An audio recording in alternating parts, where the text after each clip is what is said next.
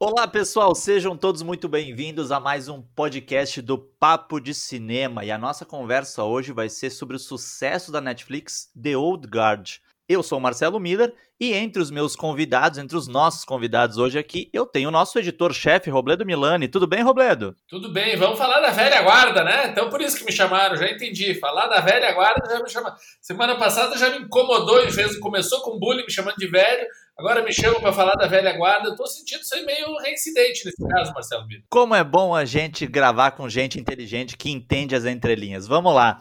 E hoje a gente tem uma satisfação especial que é de ter uma convidada, uma pessoa muito querida da gente, que é a dona Cecília Barroso, que é editora-chefe dos Cenas de Cinema. Seja muito bem-vinda, Cecília. Oi, pessoal. Nossa, eu fiquei super feliz com o convite, mas eu não tinha eu não sou tão inteligente que nem o Robledo, eu não tinha pegado esse negócio de eu estar tá falando da velha guarda. Então, agora eu tô um pouco preocupado, assim, porque estão me chamando para falar da velha guarda. Será que estão me achando velha também? Eu, te, eu, precisava dividir essa responsabilidade, né, Cecília? Pois é, sacanagem isso, hein? Mas tudo bem, vai. Sou velha, sou, sou média guarda, tá? É por isso que também hoje a gente não chamou o Bruno Carmelo, que é um jovem, que é de nós o mais jovem. Então, agora que os nossos convidados entenderam a proposta, vamos falar exatamente sobre o filme protagonizado pela Charlize Theron, que chegou recentemente aí à Netflix. Vamos começar, Robledo, falando, e aí, o que, que tu achou de The Old Guard? Eu gostei. O Old Guard foi uma coisa que me prendeu a atenção. É, é entretenimento, é diversão, sabe? É filme de super-herói, é aquela coisa mas cinema também é isso, cinema também é essa fantasia. E eu achei o filme muito bacana, não só no, dentro do cinema de ação e, do, de, e por trazer outras questões muito fortes, né, tão, tão, ligadas ao empoderamento feminino e à questão da presença da mulher, não tanto à frente como atrás das câmeras, mas também na representatividade LGBT que o filme traz um discurso muito forte, bem incisivo nessa questão e que o faz dele um grande diferencial dentro dessa seara de cinema, né? Mas Cecília, e tu? O que que, o que, que te pareceu esse, este, essa, nova, essa nova aventura, tiro, porrada e bomba que a Charlize Theron protagoniza? Então, eu gostei muito do filme. Gostei muito, me diverti muito. É um filme que realmente prende a gente e me impressionou muito porque ele tem uma, uma característica que não é comum dos filmes de ação ele é um filme que dá muita atenção para os personagens. Todos os personagens têm uma atenção, assim. Então, isso já é um diferencial que me atrai muito no filme, sabe? Todo mundo tem a sua história, tem o seu background, tem o seu. seu é, suas expectativas. Então, assim, é, é, um, é um filme de ação que já é diferente por aí, né? Mas, pensando no, na, no, em retrospecto, eu não gosto do Atômica, né? E eu acho que faz toda a diferença ser uma mulher filmando, sabe? Ser uma diretora.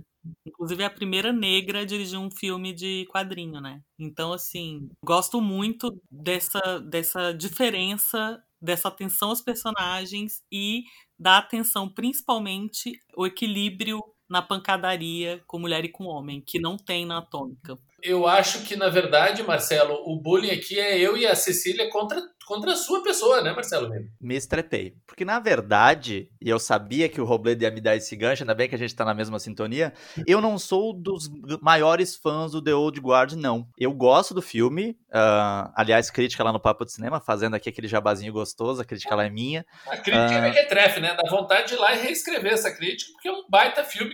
Deu uma nota duas é. estrelas e meia, que vergonha. Marcelo, isso aí eu vou ter que concordar, viu? Tipo assim, Acho que você estava num dia ruim. Olha só, em minha defesa, né, uhum. né? E a gente brinca tudo, mas é importante a gente levantar algumas coisas. Tem duas coisas que me, me incomodam muito no filme, particularmente. O filme tem uma, uma estrutura, tem três na verdade, mas são duas principais. O filme tem uma estrutura que é uma estrutura muito comum, especialmente num tipo particular de cinema, que é se valer como protagonista ou como co-protagonista de uma novata, ou de um novato, de alguém que está chegando numa circunstância e precisa ser aclimatado. Nesse caso, a gente tem a personagem da Kiki Lane ali que chega, vai se tornar imortal, e ela precisa ser de 5 em 5 minutos aclimatada de, ah, mas por que, que ela leva um tiro e não acontece nada? Por que, que acontece isso e não acontece lá? Eu acho que o filme tem um grande... Aqui, né? Quem não viu o filme já tá boiando nessa hora, né? Não, vamos, então vamos, contextualizar. O The Old Guard fala sobre um grupo de imortais Que, assim, a gente não sabe nem quantos anos a, a Charlize Theron tem, mas é, é, um grupo de mortais que serve de, de alguma maneira como mercenários. A gente só sabe que ela teve por São Paulo em 1860 e tantos, né? Uma coisa assim. E, e, estamos muito preocupados em saber o que aconteceu em São Paulo naquele período. Aliás, eu não sei. Mas aí a gente tem a personagem daqui. Mequetrefe e vem dar dois e meio pro filme. Daqui a pouco vai rolar palavrão, mas enquanto não rola o palavrão, a gente segue lá. Mas enfim, acontece que a gente tem a personagem da Kiki Lane, que é uma militar que tá em missão e que acaba descobrindo se descobrindo imortal. E quando ela se junta a esse grupo, ela precisa ser aclimatada, ela precisa saber né, o que está acontecendo com ela, que, enfim. Uh, e fosse só essa questão da mitologia, da, da imortalidade, tudo bem, né? Mas o filme tem uma coisa complicada durante. Eu acho que o, o, filme inteiro ele tem uma atitude paternalista com o espectador, uma, uma, uma, atitude de explicar muito as coisas, de deixar as coisas muito explicadinhas. Hollywood tem uma, uma tradição de paternalismo, de tratar o espectador como se ele não fosse capaz de entender as entrelinhas. É óbvio que a gente está falando de um filme de ação, é óbvio que a gente está falando de um filme que dificilmente vai se valer necessariamente dessas entrelinhas, mas eu acho que ele é excessivamente paternalista. E mais, eu acho que essa questão da tragédia da imortalidade embora eu goste do filme, me divirta com o filme, acho que um filme seja acima da média, porque na verdade a média é que está muito baixa ultimamente. A tragédia da imortalidade é muito mais utilizada como uma desculpa para que esses personagens adicionem mais uma, uma possibilidade de explicar para essa nova protagonista o que está acontecendo, do que necessariamente para explicar. Ah, a gente tem um personagem que faz uma merda lá. E aí esse personagem faz uma merda porque eu tenho que explicar porque ele tem uma tragédia dele no passado. Mas essa tragédia pessoal não é a aprofundada. Ela é mais um algo que serve para justificar. Eu acho que o filme, as tragédias pessoais do filme, elas servem muito para justificar os, o que os personagens fazem. Então, assim, entre outras coisas, essas são as minhas principais ressalvas com o filme. Mas, gente, é um filme de herói. Um filme de herói, você não precisa ter essa profundidade que você está esperando. Ah, mas eu acho que precisa, Cecília. Não, mas não tem, não é assim. Tipo, é, é um filme feito para divertimento, para consumo rápido. Tipo, não vai, não vai ser um Bergman. Mas a questão aí, ao meu ver, não é, uma, não é ser ou não ser um Bergman. Eu acho que a gente também não pode ter essa atitude condescendente de achar que, por exemplo, um filme feito para uma grande, grande plateia, ele tem que ser raso e a gente tem que aceitar isso de qualquer jeito. Não estou dizendo que. Eu estou dizendo a partir da minha leitura, obviamente. É a mesma coisa quando a gente vai se deparar com um filme infantil e, ah, o filme infantil, ah, eu vou ser condescendente porque ele é feito para crianças. Quando a gente tem vários exemplares que não são condescendentes. É óbvio que a gente tem que ter noção do que, que a gente está assistindo. E a gente está assistindo um filme de ação, né? Que tem várias coisas que eu acho ótimas, que é isso, o protagonismo feminino, que é essa questão da representação da comunidade LGBTQ com espaço para demonstração de afeto, o que num filme de ação especialmente é uma coisa muito importante. Só que eu acho que o fi que, que, que pelo menos para mim, não dá para se contentar. E assim, me divertir, eu me diverti, mas eu acho que existem muitas coisas ali mal resolvidas no filme. Robledo tá com a mão levantada, embora isso aqui seja um podcast, a gente consegue ver mãos levantadas. Diga lá, Robledo.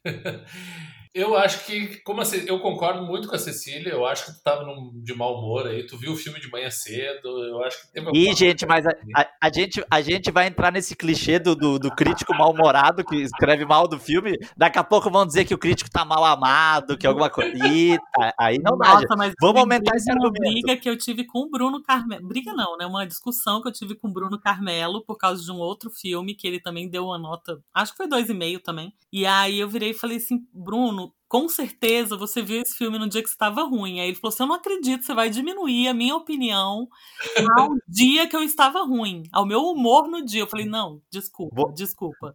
Vou chamar o Bruno Carmelo aqui. Vamos melhorar esses argumentos, gente. Não, vamos, deixa, deixa eu falar então sobre isso. Eu acho que, Marcelo, esse ranço que tu está demonstrando em relação ao filme ser muito explicativo, eu acho.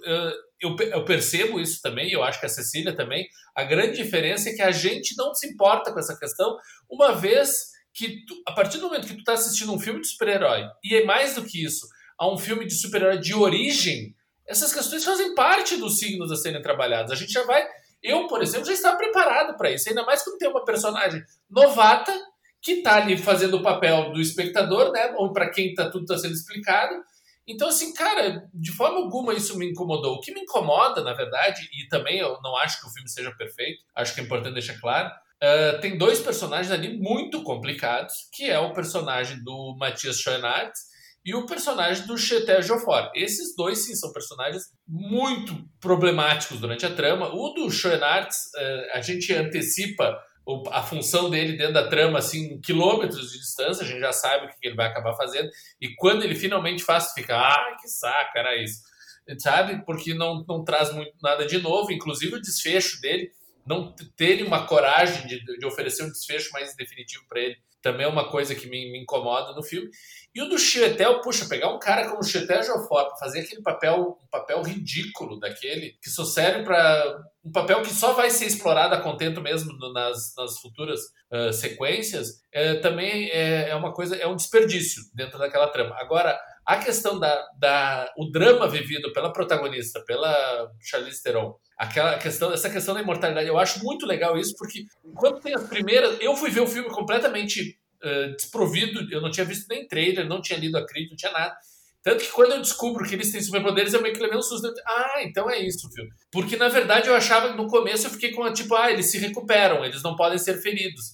E daí eu vim com aquela história, cara, é uma turma de Wolverines, então. Qual é a diferença deles pro Wolverine, né? Me despertou curiosidade. Pô, não, não são só Wolverines, são Wolverines Highlanders, sabe? Então é uma coisa assim, é uma mistura com outras coisas que eu achei ainda mais interessante. Isso sem falar, óbvio, das questões de representatividade que a gente falou, que eu acho que oferece um molho muito especial para essa, essa mistura. Eu concordo com o Robledo e assim, o meu problema com o filme também é, também são esses personagens. Especificamente o que eu não sei falar o nome.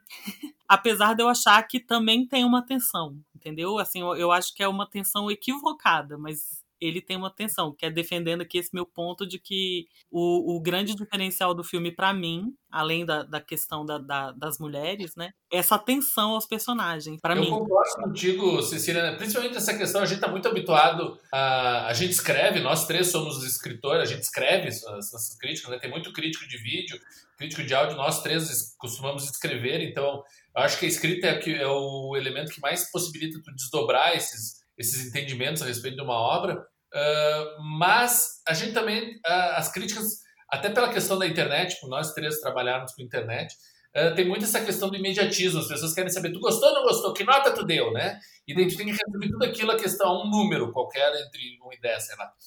E eu acho que acaba criando muitas distorções do tipo, ah, mas ele deu 7 para esse filme, deu 5 para aquele, então tu gosta mais desse, que absurdo. Eu acho que tem muito a ver com a quem o filme se propõe, na verdade, né? E ao quanto ele vai se adequar a essa proposta.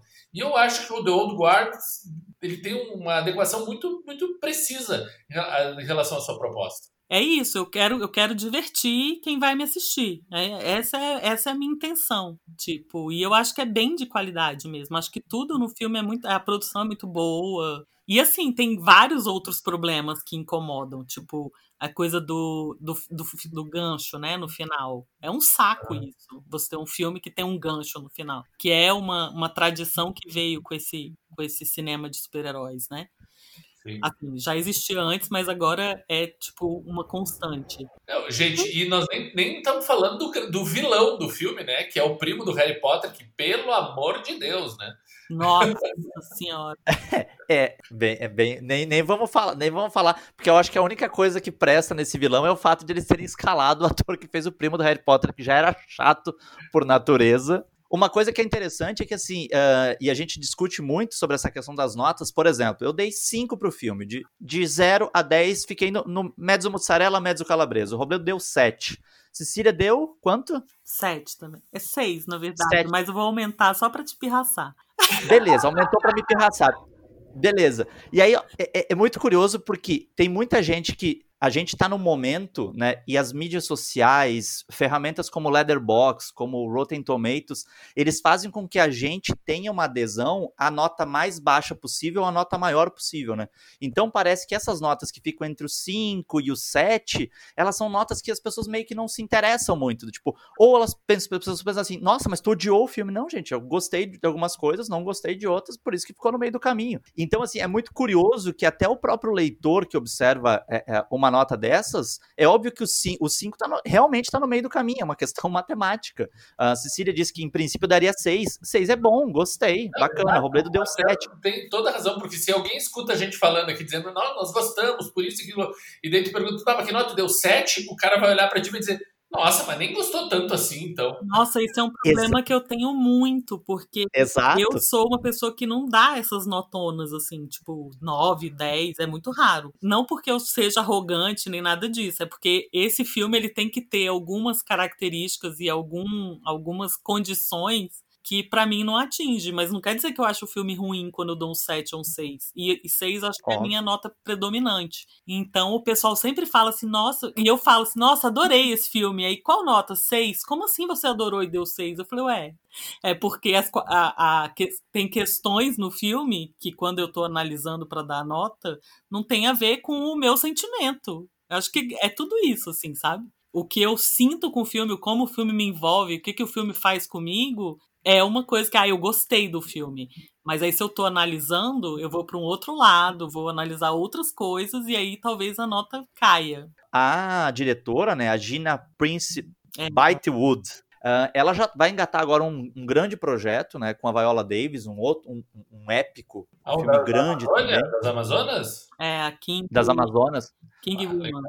Exatamente, que, que, que, são as Amazonas de um, de um estado uh, africano que não existe mais que inspiraram as Amazonas do, do, do, Pantera Negra, né? Então, assim, vai ter um. Vai ser um, é um filme grande. E qual a importância que vocês veem disso? De primeiro de tudo, uma mulher negra dirigindo um filme de ação, como a Cecília falou, a primeira mulher negra dirigindo um filme baseado em quadrinhos, que faz tanto sucesso como The Old Guard, e agora a gente vendo que ela emplacou na indústria, né? deram para ela um projeto grande desses, com a Viola, pode ser que a Lupita Nyong'o também esteja no filme. Como é que vocês percebem essa, esse sucesso abrindo portas para uma diretora tão jovem como ela? Demorou, né, gente? Demorou muito pra gente chegar nesse ponto, assim. Tipo, tinha que chegar uma hora, ainda bem que chegou, né? E eu acho ela uma grande diretora, eu já achava antes, assim. Ela tem dois filmes que eu gosto muito. Um que é, eu não vou lembrar o nome, que é o de basquete, Love and Basket, não lembro o nome do filme. E o outro que é esse Beyond the Lights também, que é o nome em português Além do Estrelato, A um Passo do Estrela, sei lá. Que são filmes muito bons. Então, assim, é, eu acho que o The Old Guard é tipo a, a chance que ela estava precisando para mostrar isso para mais gente, sabe? A habilidade dela.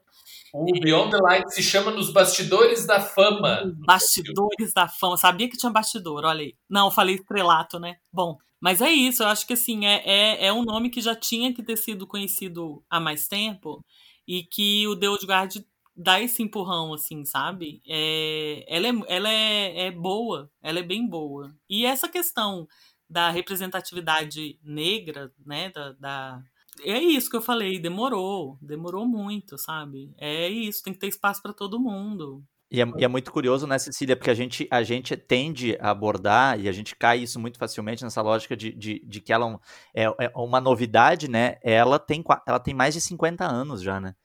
Agora, eu acho que é importante a gente também falar do Old Guard dessa questão da, da representatividade LGBTQI no filme, né? Tem um casal gay, tem um casal gay de super-heróis, gente, sabe? Nossa, o... é incrível, a cena maravilhosa. Que cena nossa, linda. Não, e é uma cena que começa completamente melosa, tu pensa, nossa, que novela mexicano isso. Ela, ela vai sendo conduzida de uma forma tão precisa pelo, pelo ator, né, que está fazendo aquele discurso e a forma como ele se encaixa com o parceiro dele e a, e a sintonia que há entre os dois. Nossa, é, é, é muito bonito, porque, gente, se vocês pararem para pensar, uh, não é de hoje que estão falando na, na, questão da representatividade gay no cinema voltado para o grande público, para o cinema uhum. mainstream. Né? A gente já teve. Mas assim, teve um beijo que se tu piscava, tu perdia entre duas mulheres no Star Wars. Teve um, um, um no Star Trek tinha assim, um abraço entre dois homens que era o marido quando recebe o, o companheiro que chegou da viagem. No, no, último longa da Disney, né, o, o Dois Irmãos, tinha uma personagem que fala, faz uma referência à sua esposa, né, uma personagem feminina que faz uma referência à sua esposa, e, mas assim, ela só comenta, elas nem são vistas juntas, e, e as pessoas estão, nossa, que avanço e tal. O que o The Old Guard é muito além do que qualquer um desses outros. Então, assim, realmente mostra a, Netflix tem uma, uma, política já bastante forte em relação a isso, né? A representatividade, a atenção às minorias, não só nas produções internacionais, mas também na produção brasileira. Poxa, a Netflix fez aquela série animada das drag queens, né? Super uhum. drag. Né? Então, poxa, eles já têm uma, uma, uma, uma voltada e vê que o público que consome a Netflix que é um público jovem, é um público antenado, é um público que está procurando coisas novas, abraça isso com muito entusiasmo. Então eu acho que, claro, tem a questão do algoritmo, né? Eles, quando eles decidem colocar isso em uma, em uma produção original deles, esse tipo de elemento, eles sabem que, tá, que vai fazer diferença e vai estar tá se comunicando com o público deles, mas também é uma coisa que funciona e acaba tendo uma função muito forte de, de, de conversa com o seu espectador, independente ou não de estar tá relacionado a esse tipo de, de ser esse público que eles querem atingir, né? Não, e a coisa da representação, que não existe, né? Então, assim, é, é bom que exista. Isso é uma coisa que, que eu acho muito bacana no filme, que, assim, é o fato de que a gente tem um filme de ação, que é um gênero que a indústria, até muito pouco tempo atrás, via direcionada para um público essencialmente masculino, né, e heterossexual, então era um tipo de gênero repleto, assim, transbordante de testosterona, hum. e aí a gente não só tem esse filme protagonizado por duas mulheres, dirigido por uma mulher, mas também uh, com esse casal homossexual que tem espaço para demonstrar afeto, né? Eles têm espaço para demonstrar afeto, não só verbalizando o afeto, mas eles têm espaço para demonstrar um afeto físico, né? Eles se tocam, eles se beijam, eles dormem juntos. Então isso é, uma, é, é um ponto realmente muito interessante no filme, muito, muito sintomático de, de de que tipo de, de, de, que tipo de cinema de ação está talvez se moldando a partir de agora, a partir de todas essas demandas, né? Sim. Cecília, eu acho que daqui a pouco o Marcelo já vai até melhorar essa nota. Isso aí tá, isso aí tá lá no, no texto, gente. Cinquinha tá ótimo. Um abraço para quem deu mais, para quem deu menos. Mas a questão é que o filme fez um sucesso enorme, né? E, isso. assim, vamos combinar, eu queria só tocar num ponto com vocês porque para mim é uma coisa que me incomodou muito, eu queria saber de vocês. Me incomoda o fato de eu não, quando eu comecei a ver o filme, eu não sabia que o filme teria sequência. Sequer eu sabia que o filme era baseado em quadrinhos, para falar bem a verdade. Mas para mim ficou muito assintoso porque o filme tem uma estrutura que é a jornada do herói, né? Ah, essa menina que, que é chamada para uma, pra uma para uma missão e ela, em princípio, não quer, depois ela segue. A gente tem o, os outros arquétipos ali, a gente tem a mentora, e não tem nenhum problema, porque, enfim, a gente tem vários grandes filmes que, que se valem disso. Mas uh, não incomodou vocês o fato de que fica muito claro que a Charlize Theron funciona meio como um coelho de, de, de maratona, ou seja, ela vai dar o nome dela pro filme, e tem uma coisa, inclusive, quem já nos viu sabe, quem tá nos ouvindo sabe que vai ter spoiler, tem uma coisa específica que faz com que ela não, talvez não seja a protagonista de uma sequência. Para mim ficou muito, muito assintoso esse processo de estamos armando algo para criar uma, uma franquia. Incomodou isso vocês? Não. Não, também não. Não, porque é isso que eu te falei. Quando eu chego nesse tipo de filme, eu já chego com essa expectativa. Então, esse tipo de coisa não me incomoda. Talvez o que eu perceba um pouquinho disso que você tá falando tá nessa relação da Charlize com a. Lane? É, com essa menina aí, com a novata. Aham. É, então, é, isso aí me incomoda, mas é muito pouco tempo, assim. Depois, tipo, vai tranquilo, porque é. é... E eu acho que é bem desenhada essa, essa coisa da, da jornada, sabe? Da construção da, da heroína, que vai dar sequência, que vai estar nos outros filmes. Não, para mim também não, até porque uma atriz, a gente que conhece um pouco mais a questão da indústria, né? A gente sabe que todo mundo, quem não tem o seu um herói para chamar de seu, não é ninguém em Hollywood hoje em dia, né? Então, a, e a Charlize, tá, ela há pouco tempo deu uma declaração que ficou indignada que vão fazer uma sequência do Mad Max, o Estrada da Fúria, e cortaram o papel dela, né? Vai ser uma história de origem e vai ser uma outra atriz interpretando a Imperatriz Furiosa lá. Então, assim, e, e o quanto ela se dedicou ao Atômica, por exemplo, que a Cecília comentou antes, que eu, por, por sinal, gosto do Atômica também. É, e ela já está encaminhada a fazer a, a continuação do Atômica, né? O Atômica 2 e ela vai estar também, se eu não me engano, no, Veloz, no próximo Velozes e Furiosos. Também. A, a Charlize adora esse tipo de filme. Só que ela é uma atriz também que volta e meia tá fazendo filme sério. Ela foi indicada ao Oscar de melhor atriz esse ano, né? Pelo escândalo. Então, assim, ela é uma atriz que alterna muito e tu assumir um compromisso a longo prazo, hoje em dia em Hollywood, ainda mais alguém com uma agenda tão cheia como a Charlize, eu acho bem compreensível ela ter esse, esse, esse, essa carta na manga e do tipo, ó, se der certo eu volto pro segundo, se não der certo, continue com a novata e eu parto para outra. Então, realmente é uma coisa que não me incomodou, mas é uma coisa de ter entendimento da, de como as engrenagens funcionam, né? Que obviamente não é todo mundo que parte desse tipo de compreensão. Então, mas é, é, ela botou dinheiro no filme, né? Assim, tipo, não botou dinheiro, mas ela falou que ela me, produziu, vamos falar assim, né? Mas é aquela, aquela coisa da permuta de atriz, né? É, então ela vai se beneficiar da, da, franquia estando presente ou não, né? Essa questão da, da produção, eu acho assim que quando uma mulher se envolve, a gente está num começo, né, gente? É um começo desse caminho de essa representatividade, dessa, dessa representação da mulher, tá, ela tá ganhando corpo agora. E aí, quando a pessoa se envolve nesse projeto, nesse começo de caminho, é muito comum que, que ela vá é, guiada por, por uma coisa de eu preciso é, é preciso existir. E depois é que vai ser sendo que vai sendo apurado essa coisa que é isso assim primeiro eu tenho que romper essa barreira e existir. Eu acho que a Cecília fala uma coisa muito importante nisso que assim a Cecília que é né como vocês já viram uma mulher a Cecília prestou muita atenção nessa questão da, da representatividade feminina. Eu enquanto uma pessoa gay um homem gay me chamou muita atenção a questão da representatividade LGBT no filme. E eu acho, que, eu acho que é essa parte do jogo da Netflix, né?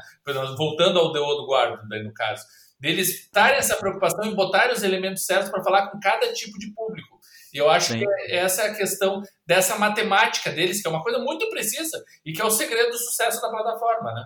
É, até porque o modelo de negócio da Netflix é muito diferente do modelo de negócio de, um, de, de uma sala de cinema, por exemplo, né? Uma sala de cinema tem que apostar em produtos uh, massivos. O, a, a, Netflix, como qualquer plataforma dessas, vai se apoiar naquela teoria da cauda longa do marketing, né? Que eles têm que ter produtos para vários nichos. Na verdade, eles têm que ter produtos para todos os nichos.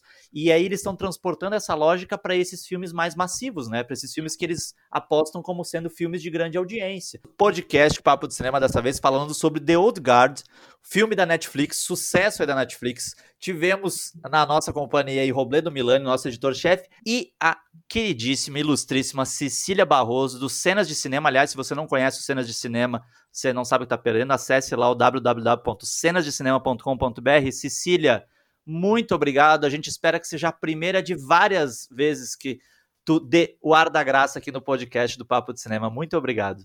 Ai, gente, é só chamar. Adorei, adorei participar. Muito bom, um papo muito gostoso. E é só me chamar. Aí, um beijo para todo mundo que ouviu, né? Um beijo para todo mundo. E que, que honra para nós, né, Marcelo? Poder contar com a Cecília. Cecília, aliás, que tá com cenas de cinema todo renovado, mudou layout, novas colunas.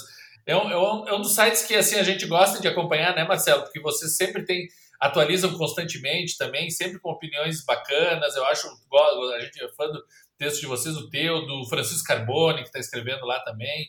Gente bacana. Aliás, o Francisco, que já esteve também aqui no nosso podcast. Em breve teremos outros convidados especiais aqui também no podcast do Papo de Cinema.